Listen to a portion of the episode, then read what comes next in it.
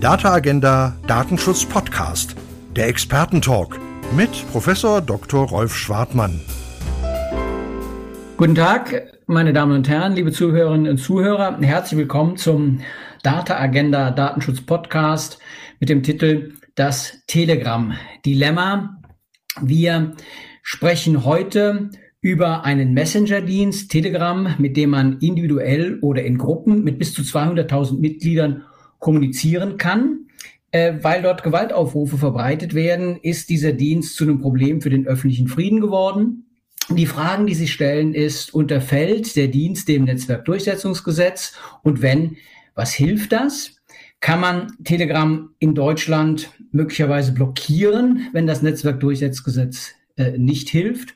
Und äh, was kann die Justiz insgesamt tun, um dem Problem Telegram Herr zu werden?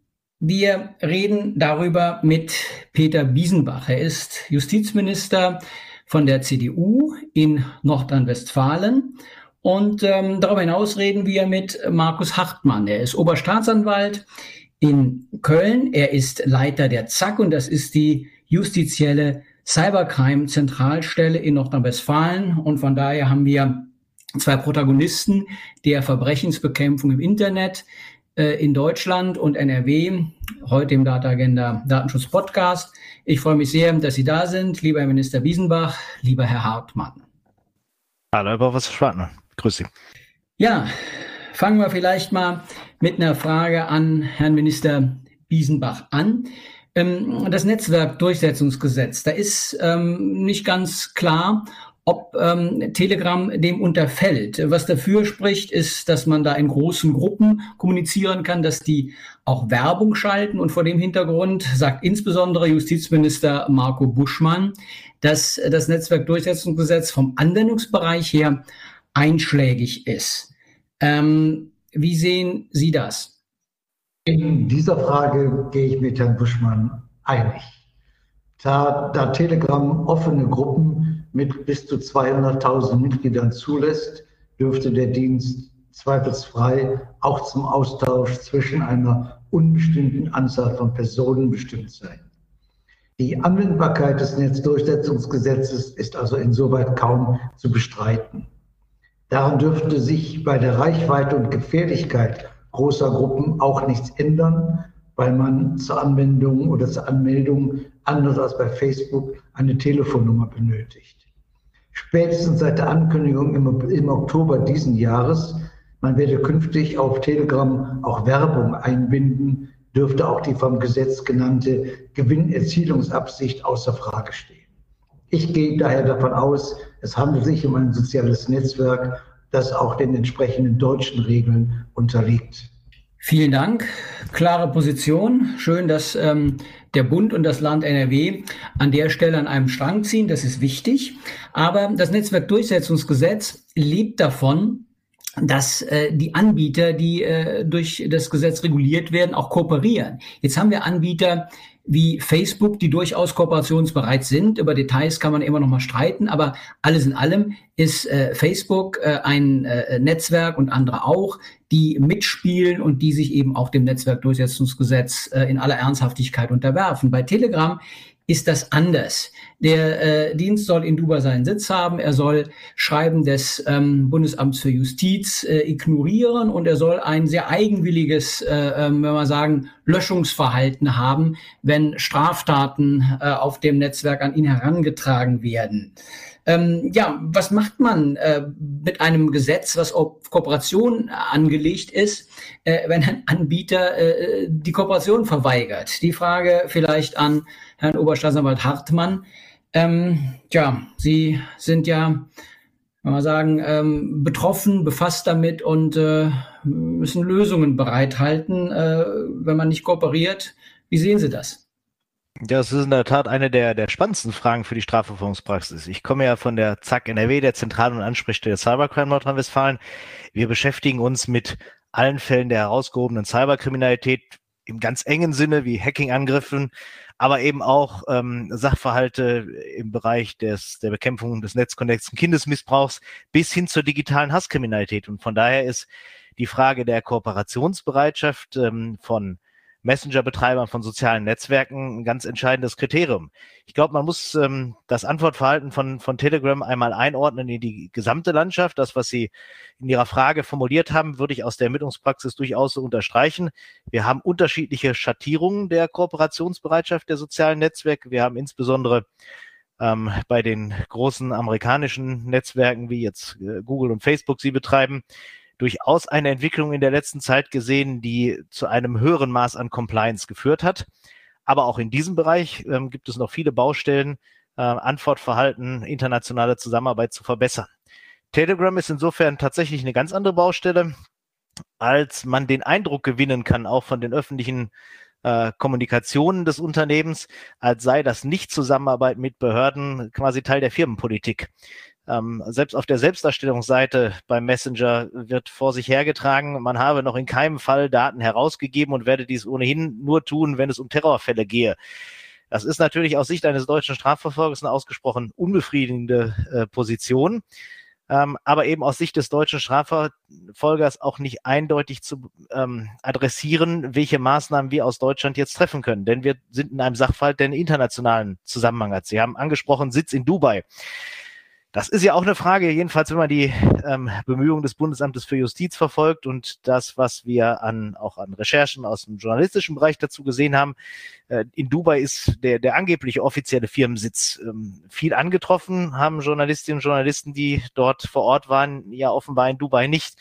Also ist die Frage, wenn wir gar keinen Adressaten für strafprozessuale Maßnahmen haben, ähm, in der Tat ausgesprochen schwierig. Womit wir uns in der Praxis behelfen, ist tatsächlich alle anderen Ermittlungsansätze auszuschöpfen, die die Strafprozessordnung hergibt, um im konkreten Einzelfall bei einer Straftat auf Telegram ähm, erfolgreiche Ermittlungen durchzuziehen. Vielleicht gestatten Sie mir an der Stelle noch ein, einen Hinweis. Wir als Strafverfolger konzentrieren uns weniger auf das regulative Element. Ähm, für uns ist nicht Telegram insgesamt kriminell, sondern wir verfolgen die einzelne Straftat. Äh, schlechter Geschmack, pointierte Meinungsäußerung, auch teils Aussagen an der Grenze zum Erträglichen, aber noch diesseits des äh, Sagbaren im Sinne der strafrechtlich relevanten Äußerung sind nicht Gegenstand strafprozessualer Ermittlung. Und deswegen ist für uns immer wichtig, genau zu definieren, wir schreiten ein, wenn wir einzelne strafbare Äußerungen auf äh, Telegram sehen. Und in diesen Fällen können wir derzeit tatsächlich mit einer Kooperationsbereitschaft des Dienstes nicht rechnen. Wenn der Dienst nicht kooperationsbereit ist, wird ja von vielen äh, das ähm, sogenannte Geoblocking ins Gespräch gebracht oder als Alternative eben auch die Möglichkeit, Anbieter aus den App Stores zu streichen. Nochmal an Herrn Hartmann, wenn Sie die Rückfrage gestatten, ist das eine Lösung, Geoblocking, ähm, Aussperren aus den, aus den Shops oder ähm, wie sehen Sie das? Also ich glaube, da muss man zwei, zwei Ebenen unterscheiden. Also zunächst mal die Frage, ist es eine Lösung im Sinne von, ist es technisch geeignet, um äh, Telegram oder den Zugriff auf Hass und Hetze bei Telegram zu unterbinden? Und zum anderen ist es strafprozessual eine geeignete Maßnahme. Wenn zum ersten Teil ähm, glaube ich, ist Geoblocking von, von sich aus genommen schon technisch keine gut geeignete Maßnahme, weil äh, die entsprechenden Sperren relativ einfach zu umgehen sind, ähm, egal wie sie sie implementieren. Es gibt Umgehungsmechanismen, sei es den Einsatz von, von VPN-Netzwerken, des Tor-Browsers oder ähnlicher Dinge. Das hat man ganz gut gesehen, da deutlich restriktivere äh, Gesetzgebungen, wie sie etwa im äh, Bereich der Russischen Föderation zur Anwendung kommen, auch über einen längeren Zeitraum ähm, mit Geoblocking-Maßnahmen versucht haben, Telegram auszusperren und daran auch letztendlich gescheitert sind. Bei einer ähm, Rechtsordnung, wie wir sie in, in, Deutschland haben, bin ich da noch etwas skeptischer, ob Geoblocking-Maßnahmen überhaupt technischen Erfolg brächten. Aussperren aus App Stores ist sicherlich eine, eine äh, wirtschaftlich äh, fühlbare Sanktion für den Anbieter, weil er durch diese Gatekeeper-Funktion, die Apple und Google für ihre jeweiligen Ökosysteme pflegen, ähm, natürlichen Zugriffsmöglichkeiten für neue Nutzer unterbindet. Wer die App schon installiert hat, wird sie dann auch weiter nutzen können. Aber eigentlich, glaube ich, müssen wir die Frage beantworten, ob das die richtige Sanktion ähm, auch auf Basis der geltenden Rechtsordnung sein kann. Denn nochmal, aus Sicht der Strafverfolger geht es darum, konkrete Straftaten zu verfolgen. Ähm, es gibt zahlreiche Nutzerinnen und Nutzer, ähm, die Telegram absolut legitim einsetzen.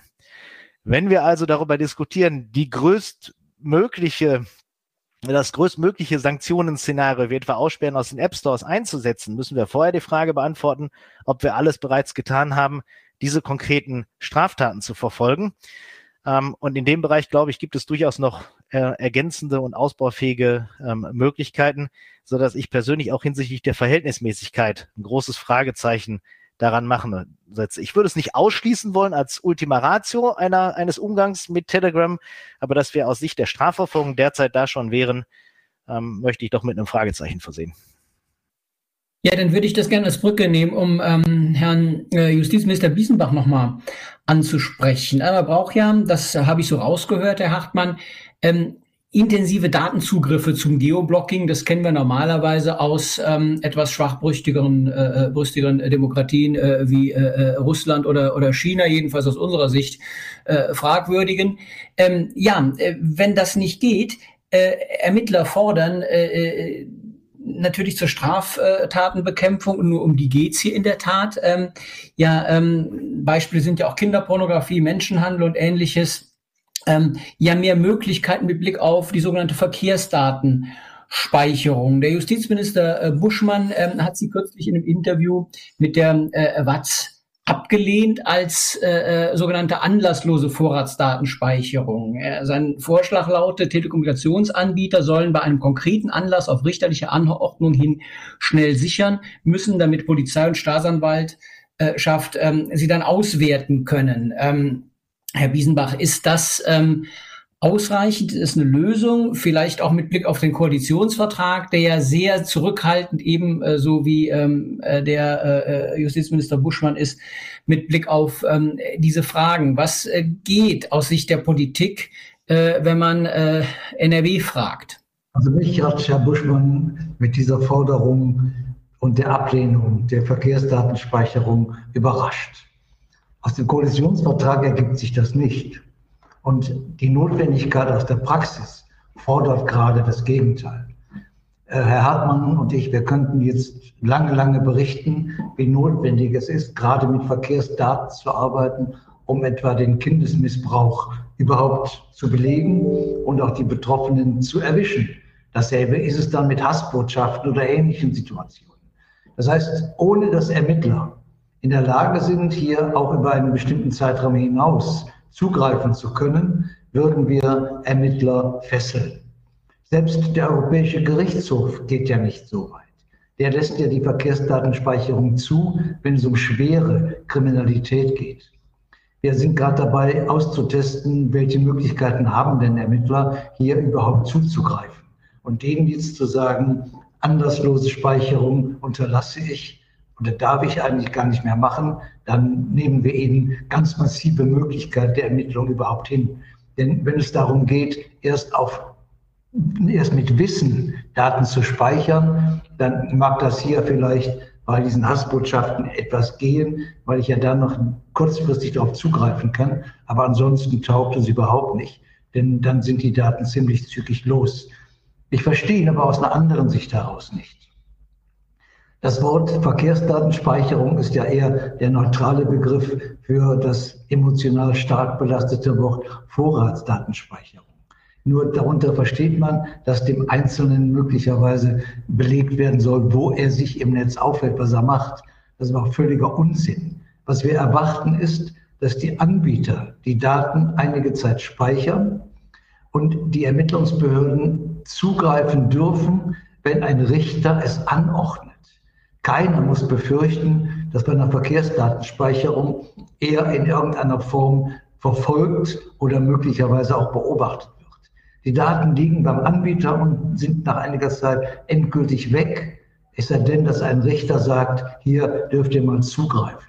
Das Ganze ist eine, wenn Sie so wollen, für mich unsachliche Situation, wo mit Emotionen gespielt wird wo wir aber leider als Strafverfolgungsmöglichkeiten uns der Mittel berauben, die wir wirklich bräuchten.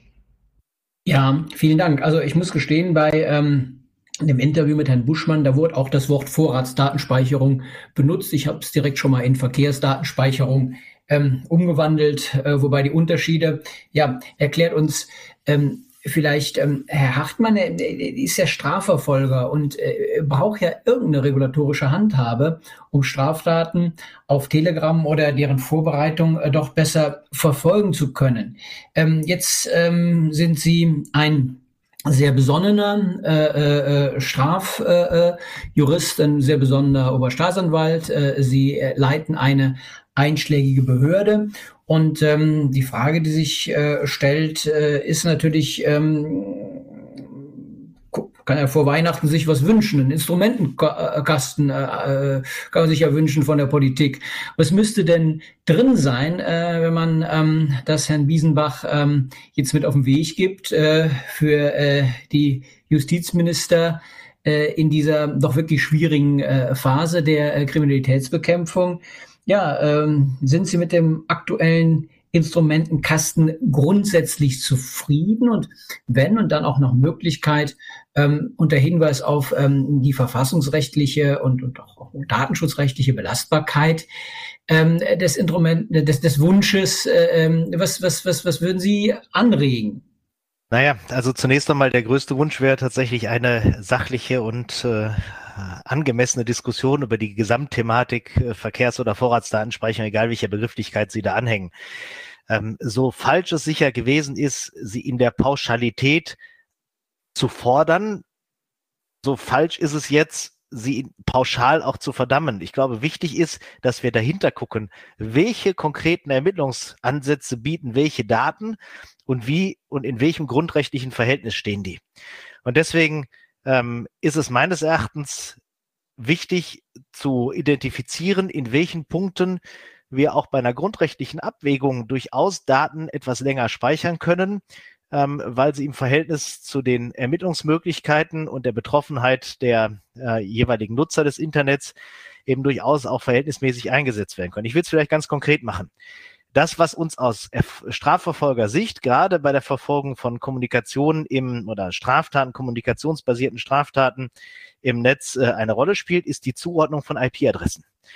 Ähm, es geht eben nicht darum, das hat Herr Biesenbach völlig zu Recht gesagt, äh, umfassend auf Vorrat, wie der Name Vorratsdatenspeicherung impliziert, Datenhalden zu bilden, die dann ein allgemeines Tracking ermöglichen, sondern es geht um die Frage, ob wir rückwirkend für einen gewissen Zeitraum in der Lage sind, eine IP-Adresse einem konkreten Nutzer oder einem konkreten Anschluss, konkreten Endgerät zuzuordnen.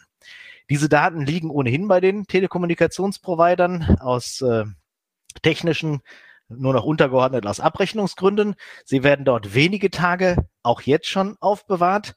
Diese Frist auf einen Zeitraum auszudehnen, der sachgerecht eben noch ähm, Ermittlungen ermöglicht, halte ich durchaus für verhältnismäßig und auch ähm, grundrechtskonform. Und ich verstehe bislang auch wenn das abschließende Urteil in deutschen Sachen vom EuGH ja noch aussteht, halte auch die bisherigen Äußerungen des EuGH in den vorangegangenen Entscheidungen, der gerade im Bereich dieser IP-Adresszuordnung Gestaltungsmöglichkeiten für den Gesetzgeber vorsieht, ähm, durchaus in diesem Kontext für vereinbar mit einer solchen Regelung. Also Nummer eins, erster Wunsch, lassen Sie uns differenziert über die Fragen von Verkehrsdatenspeicherung, welche Daten für welchen Zeitraum konkret für welche Anlässe, dann entzerrt sich eine solche Diskussion eben auch zwischen wir wollen alles und wir wollen alles verbieten.